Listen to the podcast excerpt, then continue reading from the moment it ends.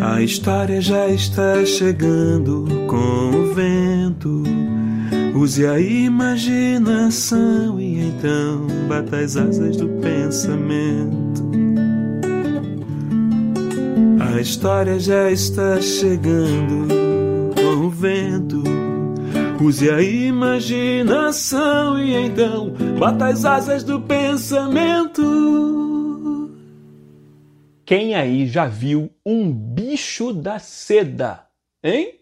Ó, ele é mais ou menos assim. Tá vendo essa lagartinha branca aí? Já é o bicho da seda. É. E como o nome diz, ele é um inseto que produz seda. É mesmo esse tecido para fazer roupas chiques, sofisticadas, sabe? Assim como a borboleta, o bicho da seda começa a vida como lagarta, depois ele constrói um casulo, que é a própria seda, e lá dentro cria asas e vira uma mariposa. A diferença é que essa mariposa nunca aprende a voar. Certa vez, numa fazenda de criação de bichos da seda, havia vários ovinhos, ó, todos bem pequenininhos assim, e um deles tinha sido trazido pelo vento. É, depois de um tempo, desses ovinhos nasceram lagartas, todas iguaizinhas, branquinhas, menos uma a que nasceu do ovinho que veio com o vento era diferente. Ela tinha listras laranjas e pretas. Era a lagarta Laura. Esquisita? As irmãs lagartas logo começaram a fofoca. Hum, que bicho estranho! Nem parece ser nossa irmã, essa lagarta aí. É. E a colorida Laura logo sentiu o peso de ser diferente. Ninguém queria brincar com ela, ficava sozinha também na hora das refeições. Aliás, as refeições eram todas iguais. Sempre folhas de amoreira. É a árvore que dá amora. Só comiam isso. As lagartas então foram crescendo e, de tanto que comeram folhas de amoreira, já começavam a produzir a seda.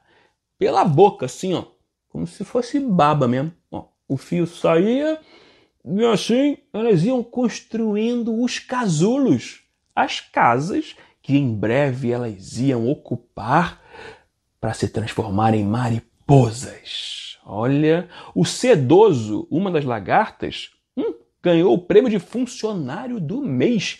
Era o melhor tecelão da fazenda.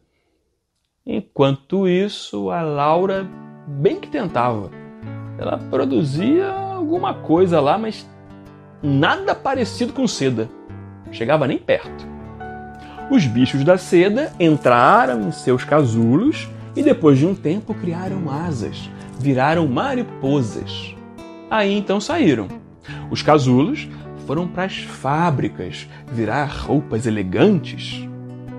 A Laura permanecia no casulo, só que não era de seda. As mariposas, então, se achando incríveis, cercaram o casulo da Laura só para zombar dela. Só que não demorou muito e lá de dentro saiu uma linda borboleta. Ninguém entendeu nada. Laura começou a bater as asas, lindas asas, aliás, e voava. Era a única ali que sabia fazer isso. As mariposas, por mais que tentassem, batiam lá as asas, mas não saíam do lugar, não. Laura foi conhecer o mundo, coisa que aquelas mariposas jamais conseguiram fazer. Se um dia você se sentiu assim, diferente de todo mundo, lembre-se dessa história. Até a semana que vem. Folha de amoreira a lagarta come, come, come, come, depois tece, tece o fio, linda seda. Folha de amoreira. A lagarta come, come, come, come, depois tece, tece o fio, linda seda. Bicho da seda. Ninguém como ele sabe costurar tear, tear e ter um par de asas não vai fazer o bicho da seda voar.